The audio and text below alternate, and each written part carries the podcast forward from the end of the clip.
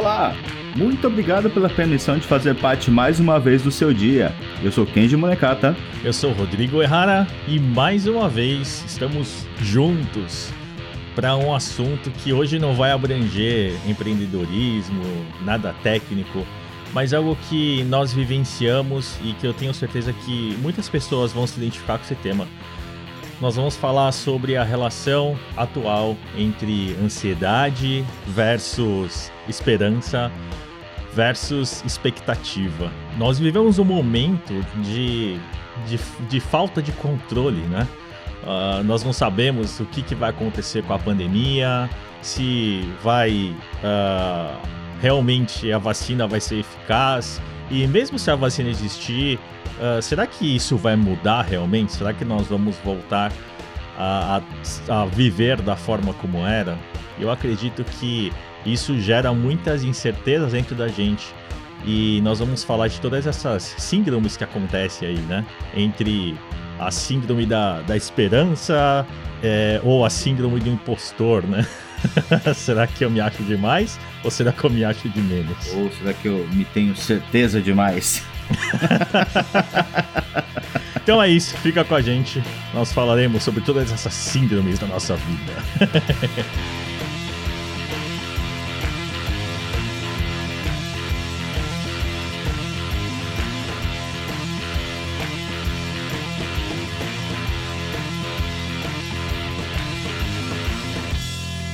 que a gente fala sobre ansiedade, expectativa, nós estamos falando sobre coisas que nós não temos controle.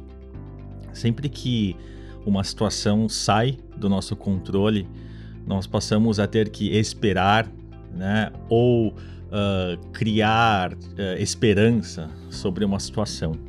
E recentemente eu escrevi uma, um artigo falando sobre essa síndrome da esperança. Claro que não é uma, uma síndrome patológica, né? É um sentido figurativo, mas que uh, a esperança hoje ela, ela ocupa o lugar dela.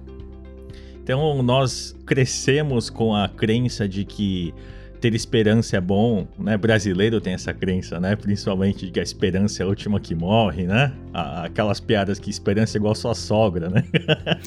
é sempre a última que morre. E não necessariamente a esperança, isso é uma crença. Não necessariamente a esperança é algo bom. Sabe por quê? Sempre que tem esperança, tem algo ruim acontecendo. Se você precisa ter esperança, é porque tem algo fora do controle né? Porque se você tem controle, você cria, você cria uh, objetivos, planos, resoluções, né? Ideias para resolver aquilo. Então, hoje nós vivemos um momento em que a esperança está no lugar dela. Nós temos esperança num quadro de câncer, né? Onde nós não temos o, o que fazer com as nossas próprias mãos. Mas tudo aquilo que, que nós temos o controle, nós podemos resolver. E é nisso que nós temos que, que nos concentrar nesse momento, né? Eu vejo hoje muitas pessoas uh, esperando que algo aconteça para que o mundo volte, para que aí sim eu volte a ter controle sobre as minhas coisas. E na verdade não, né? É um momento de é, construção, né? Mas será que a gente vai ter um, uma normalidade? Será que a gente vai voltar ao normal? Será que a gente vai ter um novo normal? Talvez a gente tenha que, que se adaptar ao novo modo de viver? Não sei se a palavra é adaptação, mas é, voltar a viver a nossa vida real. E talvez o que eu vou falar agora seja forte, mas eu acredito que a pandemia ela veio como uma forma de reequilíbrio do mundo. Sim. Quantas coisas nós aceleramos e, e olha, olha o tamanho da evolução com esses eventos online, eventos híbridos, Uh, hoje híbrido não é só carro, né? Palestra é híbrida, é, show musical é híbrido, enfim, tudo hoje é híbrido, né? É, quantas coisas nós aceleramos um processo que estaria parado? Se não fosse a pandemia, a gente estaria com o processo parado. Tudo aquilo que nós deixávamos para depois, nós passamos a repensar uma forma de ter esse controle e, e fazer acontecer. Né? Então eu não vejo como um novo normal. Eu vejo como a gente reaprender a viver o que é o normal. Concordo com, com, com o fato que a pandemia veio para que a gente possa mudar, o que repensar muitos assuntos, muito, muito das nossas relações humanas, né, nossas prioridades principalmente. Mas há, há uma relação agora que, que eu vejo como, aí sim, aí eu discordo nesse ponto, que é uma nova normalidade, que é a não necessidade do, do envolvimento interpessoal físico. Acho que o que muita gente que mora fora do Brasil já tem em relação à sua família, que já faz até já fazia aniversários virtuais com, com chamadas pelo FaceTime, pelo, pelo Messenger, né? Tinha muitas chamadas de vídeo, mas isso tomou uma escala maior agora, com, com até com pessoas da mesma cidade. Para quem já saiu do, do, do, seu país de origem alguma vez, morou fora, sabe qual é aquela sensação de, de solidão, né? Principalmente para quem foi sozinho. Eu lembro de quando eu vim para o Japão, eu cheguei no dia 20 de janeiro, ou seja, num frio, é, no meio do frio. Era, foi muito engraçado essa história, inclusive, porque é, eu, eu nunca tinha viajado para um lugar tão frio. E aí vem aquele negócio de família, né? Leva essa jaqueta, não, leva essa roupa, leva essa blusa. Eu lembro que o meu avô, ele tinha trazido, ele tinha uma blusa grande assim, né? E aí ele me deu, falando assim, não, vai, leva, porque lá é frio. E eu vim encapotado de blusa, em cheio de blusa. Só tinha eu com tanta blusa dentro do avião. E quando eu cheguei aqui, é, era engraçado, porque eu parecia meio que um, um esquimó no Rio Grande do Sul, sabe? Não tava tão frio assim, mas eu tava cheio de roupa. Mas eu me lembro que foi um, um, um momento em que a gente se depara com esse novo normal, com essa, com essa sensação de tudo é diferente do que eu vivi até hoje. E eu cheguei aqui com 40 mil ienes, uh, o que equivale mais ou menos aí a 400 dólares para passar, uh, enfim, até o meu, até eu começar a trabalhar, até, até o primeiro, primeiro salário. E eu tava cheio de blusa e essas blusas não serviam, continuava passando frio. Porque aqui você tem que ter uma blusa que corta o vento, né? Não adianta você estar tá encapotado de blusa. Enfim, eu tive que ir até uma loja comprar uma blusa e eu não achava o meu tamanho. Resumindo a história, paguei 60 dólares, equivalente a 60 dólares, uma blusa que eu pudesse usar todos os dias. E essa blusa andou comigo, ela andava sozinha, já de tanto que eu andava com ela, assim. Sabia o caminho de casa já. já, sozinha. e eu tinha 340 dólares para viver durante dois meses. É, o que é, enfim, é muito pouco, né? É, minha moeda corrente era um obentô, né? Como se fosse algumas marmitas é, que custavam em torno de 500 ienes, não, mais ou menos 5 dólares. Então essa era a minha moeda corrente, né? Tudo que o pessoal perguntava, vamos fazer tal coisa, quanto custa? Ah, é, 1.500 ienes. Não, opa, são três dias de comida. Essa é a minha moeda corrente. E mesmo assim, por que eu tô contando tudo isso? Porque mesmo tendo só 340 dólares na carteira para passar dois meses, é, naquela época, quando eu cheguei aqui, já fazem 13 ou 14 anos, não me lembro, por aí, mas não tinha smartphone, você não, não era tão fácil o acesso ao celular. Então, mesmo tendo só esse dinheiro, eu ainda gastava algo em torno de 10 dólares a cada duas semanas para poder comprar um cartão telefônico que equivalia a 30 minutos de ligação por um cartão de 10 dólares, para eu poder falar com a família, para poder conversar, simplesmente conversar. E existe, sempre existe uma necessidade grande de a gente estar conectado com, principalmente com a nossa família, né? Com pessoas, com amigos. E eu me lembro muito que naquele momento era a mesma sensação que eu tenho hoje com esse novo normal. Eu tinha que transpor muitas coisas na minha vida. E eu sinto que talvez é só uma sensação, mas que para quem já viveu fora, uh, está de alguma forma um passo uh, mais preparado com essa distância, com essa solidão, do que quem vive até hoje com a sua família, próximo à sua família. Especialmente para quem veio para o Japão e sabe que não tem essa coisa de ir na casa do amigo, de reunir a galera e tomar uma cerveja na casa. Isso é muito raro aqui no. Comer uma feijoada, né? De Sim. sábado, uma macarronada de domingo. Fazer churrasco em casa, chamar a galera para queimar uma carne, isso não existe, tem que ser agendado. E é. tem que bater a agenda de todo mundo. Então, já, já é mais complicada a reunião social aqui, né?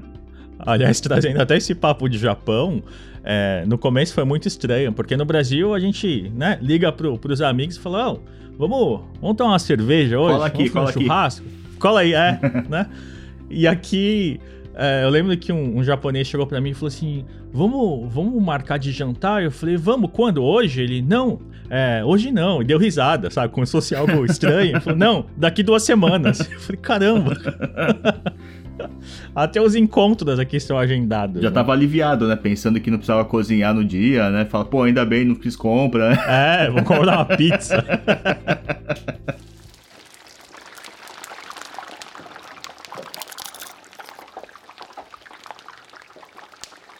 Mesmo uma população tão acostumada com o controle como é o, o, o japonês em relação à agenda, datas e, e tudo mais, a questão do, do do não ter esse o ano que passou um Bonenkai, né, decente.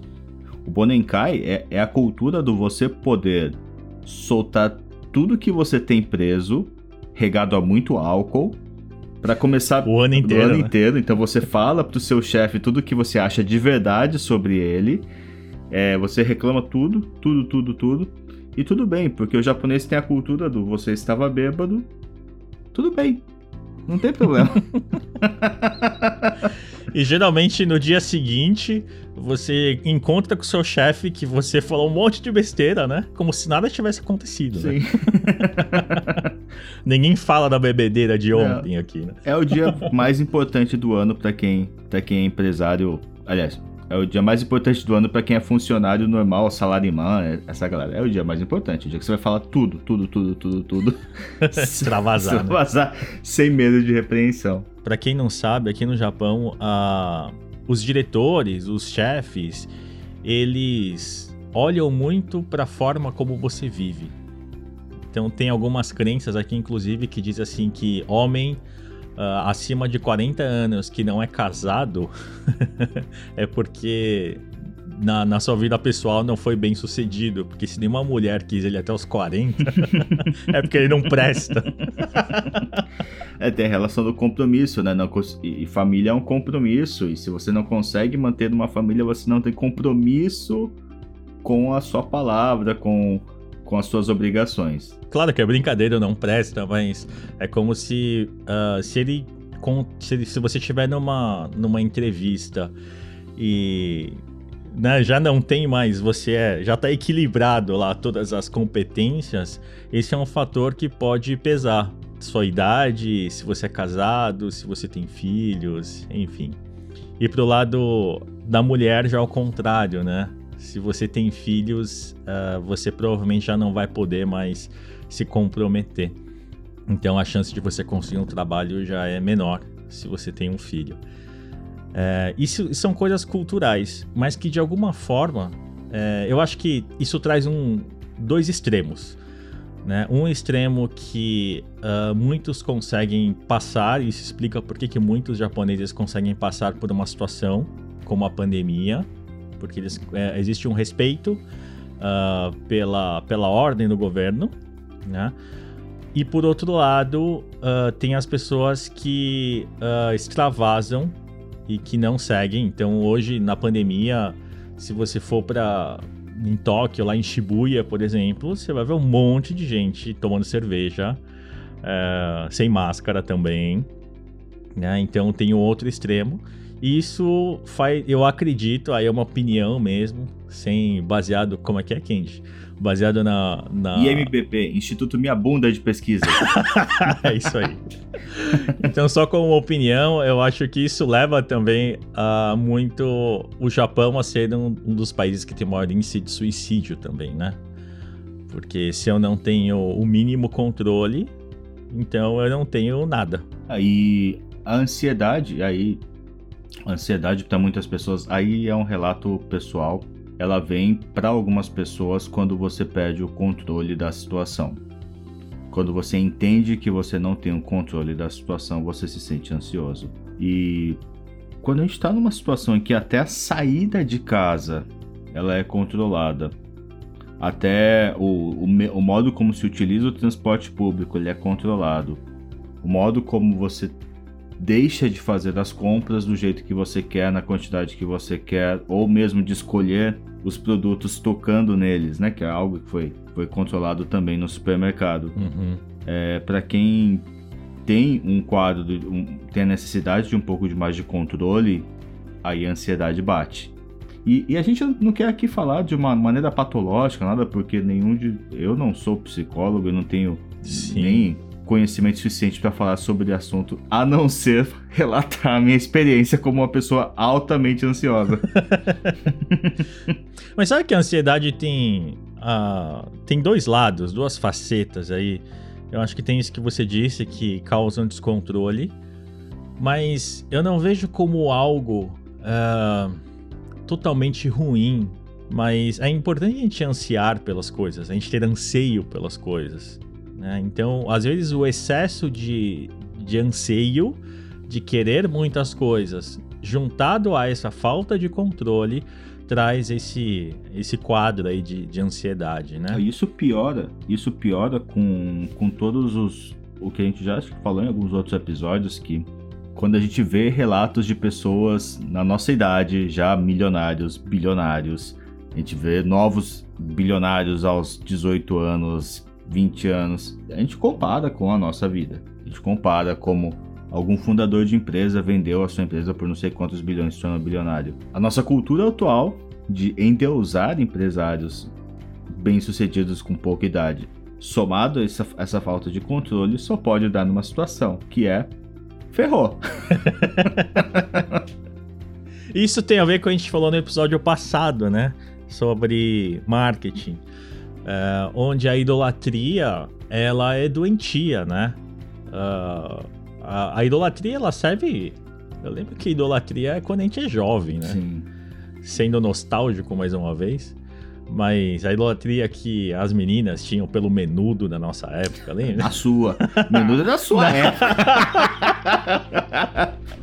Não se reprima, Kendi, não se reprima. Mas enfim, a idolatria é importante para na nossa juventude, para a gente ter onde se espelhar. Mas quando a gente passa a levar isso para o mundo corporativo, é importante a gente ter referências. Sim, né? muito Mas diferente. não. A idolatria ela causa muito dessa ansiedade, a expectativa em querer ser como alguém, em querer fazer sucesso como alguém, em querer ter tanto dinheiro como alguém. Né? Às vezes a comparação até dentro da nossa família, que eu quero ser igual meu tio, né? igual fulano, enfim. Esse excesso de, de idolatria por alguém ou por algo causa muito esse quadro de, de ansiedade, né? Sem dúvida. É até um sentimento meio de, de Peter Pan, você ainda ter ídolos, você idolatrar pessoas quando você tem mais de 30 anos. É, essa questão de você não você não conseguir diferenciar o respeito a um trabalho, você respeitar a história de uma pessoa e confundir isso com idolatria, realmente seguir, você querer ter todas as, toda a rotina dessa pessoa, porque você vai conseguir conquistar a mesma situação que ela. Porque ela conseguiu, Porque, você vai, se você for igual, se você né? for igual, sim, você vestir a camisa dela e fazer tudo isso, tomar o café que ela toma, você ter o relógio que ela tem, isso é doentio. Isso não é.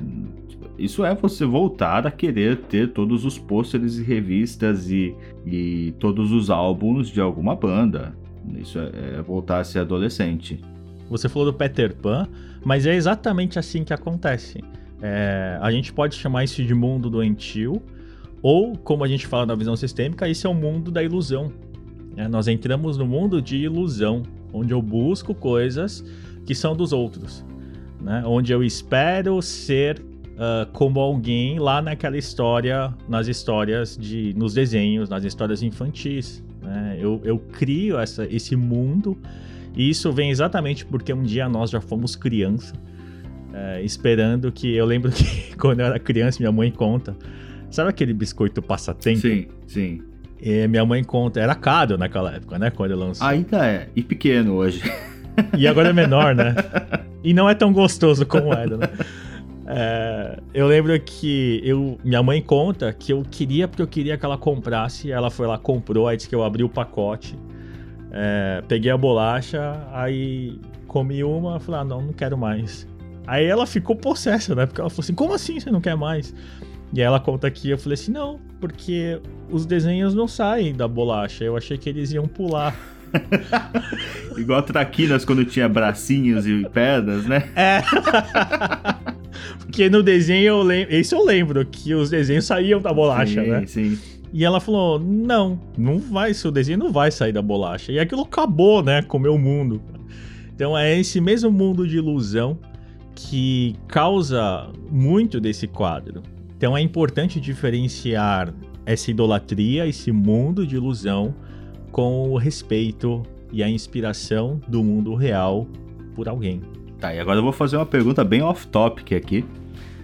E qual foi sua, sua maior decepção quando criança, assim, aquele momento o Papai Noel não existe? Acho que o meu momento maior de decepção foi da bolacha. Porque eu não tenho a lembrança, mas eu tenho o sentimento dentro de mim. Ah, eu lembro de um. Eu tinha toda a coleção do He-Man. Tinha o castelo, tinha, enfim, to todos os bonequinhos do He-Man eu tinha. E na propaganda, ele, os bonecos andam sozinho, Sim, né? sim. E aí cai no calabouço e tal. E aí eu posicionei todos eles e eu falei assim, vai! Só que eles não se mexeram. Esse momento, assim, Papai Noel não existe, real, pra mim, foi quando mostraram. Mostrou uma reportagem do estúdio Maurício de Souza. Aí eu vi outras pessoas desenhando a Mônica, o Cebolinho e o Cascão. Porque pra mim. É do Maurício que desenhava tudo. então, esse foi o momento de decepção. Assim, eu falei, pô, mas por que, que o cara tá desenhando? É o Maurício que faz isso. Caramba, mas você já tava além, porque você já sabia que ele desenhava, né?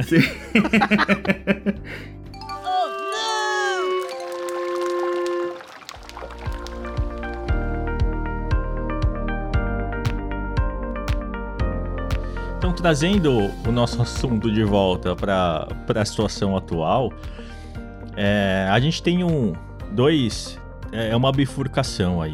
Se a gente escolhe viver no mundo real ou se a gente escolhe viver no mundo de ilusão. Não, é, não há problema em ter esperança, desde que a gente não deseje isso nem para nós, nem para os outros, que a gente deseje isso para uma situação. né? Porque vamos lá, vamos fazer uma formulazinha. If then else. Se ter esperança é sempre ter algo fora do controle, então não devemos desejar esperança para ninguém. Porque senão você está desejando que algo saia do controle. É, esperança é feita para. O papel da esperança é para situações em que nós não temos controle. Agora, do resto, é, que- o que, que nós temos controle na nossa vida? Então, se você está num, num quadro assim de ansiedade, de muita expectativa, para tudo. Para, para, dá um stop no vídeo. dá um pause, dá um stop. Para tudo, faz igual o Kenji falou no último episódio.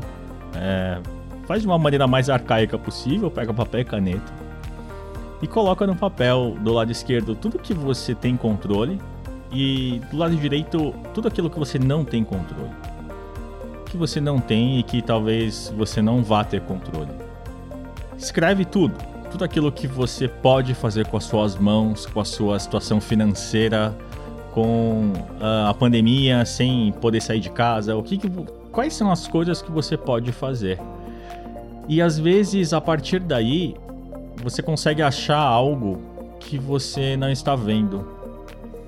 Talvez, como a gente comentou, comentou também no episódio, ah, às vezes você perceber que você pode ah, construir um, um armarinho ao invés de sair para comprar, talvez seja algo que vai te tirar dessa, dessa situação de, de expectativa.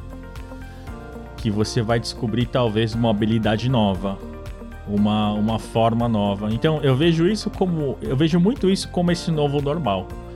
Né? Então não é algo que a gente ah, precise só criar coisas novas para viver, mas a gente pode se reinventar em muitas coisas que a gente não viu até hoje. Ou até mesmo o resgate de, de antigas paixões, né? Você, como você tem mais tempo para pensar em si mesmo, você, principalmente para quem tem o privilégio de poder trabalhar em casa, você tem mais tempo, aquele tempo de locomoção, para quem é de São Paulo, é muito normal e natural você levar uma hora, uma hora e meia se deslocando até o local de trabalho. De repente você ter três horas a mais no seu dia para você, você consegue até.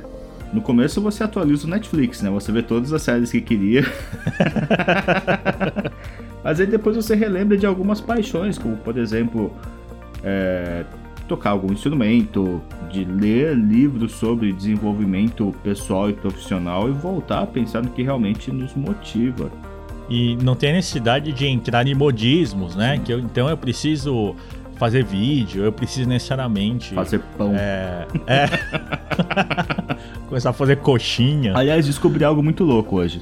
É, tem um, um salgado chamado joelho, já ouviu falar? Não. Da onde é isso? Ah, isso tem padaria, qualquer padaria. Tem um enrolado de presunto e queijo. Como que chama? Joelho? Chama joelho. Mas sabe por que, que chama joelho? Ah. No local que inventou esse salgado, ele ficava. Ele ficava embaixo da coxinha. É por isso que chama joelho. Ah, você tá falando Tô, sério? tô falando sério. o cara deixava na Ai. estufa embaixo da coxinha, por isso que chama Ah. joelho. Embaixo ficava o quê? As batatinhas, então.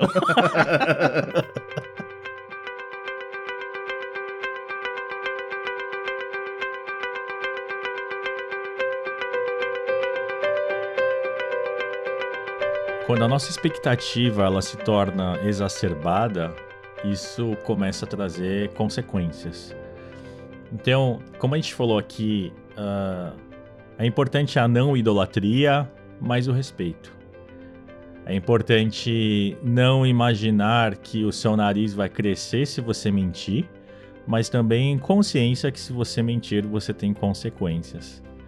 Ah, é importante não sonhar com ah, um novo mundo perfeito, mas acreditar que existe uma nova forma de viver, ou uma nova forma de reviver, né? Enfim, é, é uma diferença grande entre esses dois mundos, da ilusão e o mundo real. O mundo real traz dores pra gente. O mundo real traz problemas. O mundo real você vive perdas, você vive ganhos.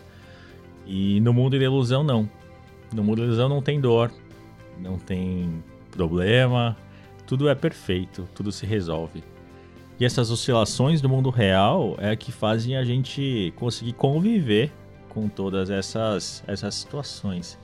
Então a gente não precisa ah, superar o momento, a gente não precisa vencer todas as batalhas, a gente não precisa ser extremamente eh, milionário, sabe? Ah, eu acho que todas essas, essas ganâncias exacerbadas elas trazem a depressão, elas trazem essas síndromes de ansiedade, síndrome de burnout, a síndrome do impostor.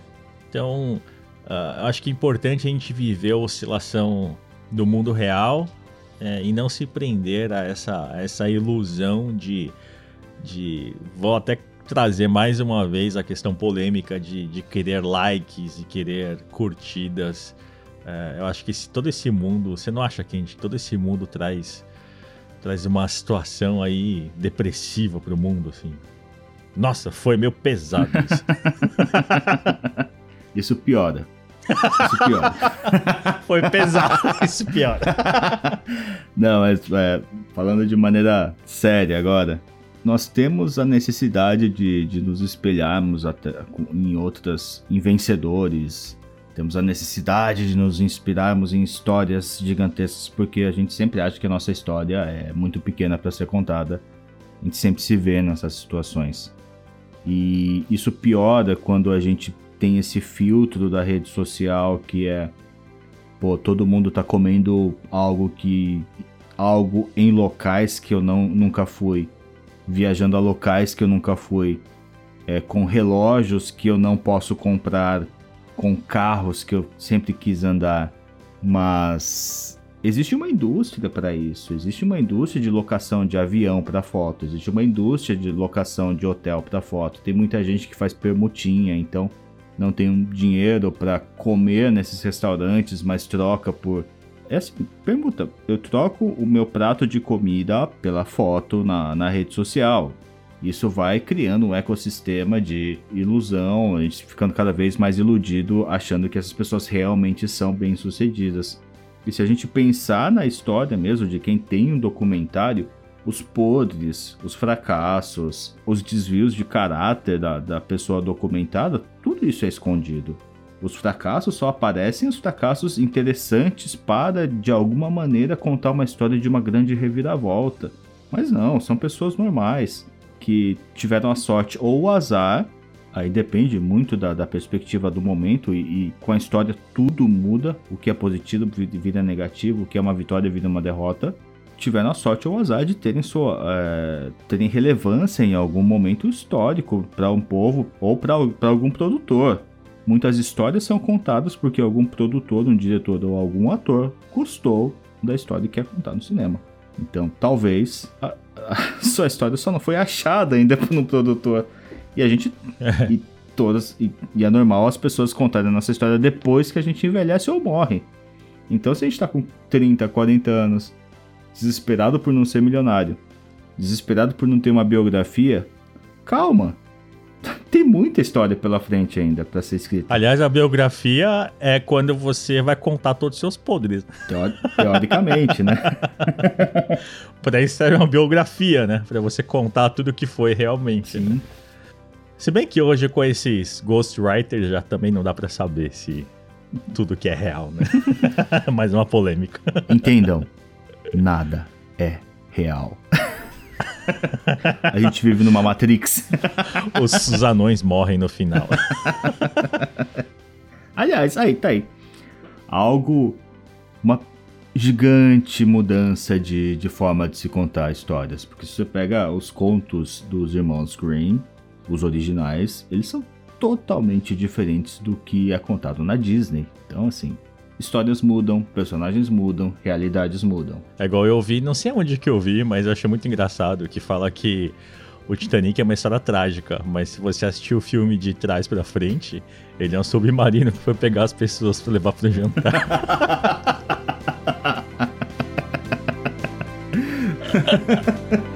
Essa é boa.